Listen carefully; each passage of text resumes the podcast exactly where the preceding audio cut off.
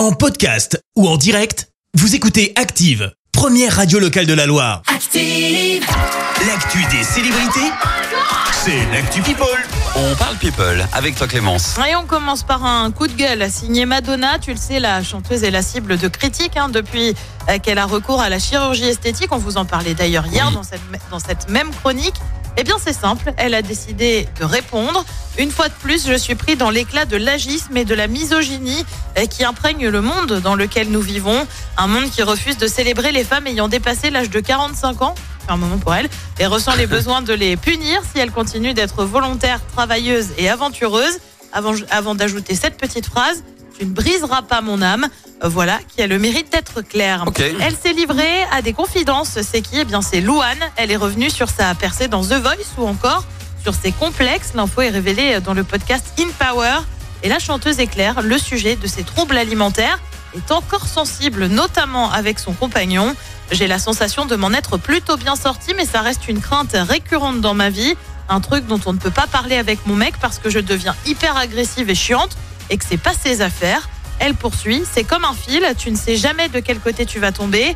Euh, Je suis plus ou moins du bon côté depuis quelques années. Bah oui, pas évident face aux troubles alimentaires. On continue avec une réponse qui ne manque pas de flegme, mais à la limite du vexant. C'est signé le roi Charles III.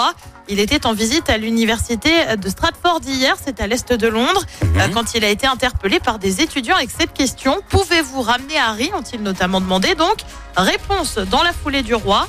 Qui ça Et oui, les tensions sont loin de Oh s'apaiser. Et fou. puis on termine par un chanteur qui signe sa première bande originale, c'est Mika. Il a composé la musique du film Zodi et Théo, sorti hier au cinéma. Bien évidemment, je te propose un petit extrait.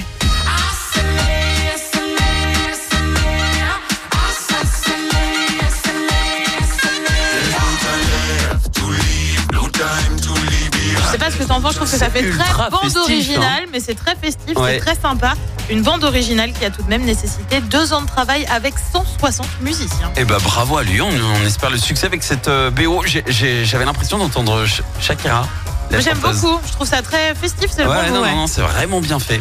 Euh, merci Clément, je te retrouve dans un instant pour le journal. Et on parlera de ce Stéphanois soupçonné de viol, le maire de Firmini agressé. À plusieurs nouvelles journées de mobilisation pour dénoncer la réforme des retraites. Et puis, Alexis Pinturo va tenter de décrocher un nouveau titre mondial en ski. Merci à tout à l'heure. On y retourne pour les hits avec Black Eyed Peas. Voici Bailar Contigo. Bon réveil. Merci, vous avez écouté Active Radio, la première radio locale de la Loire. Active.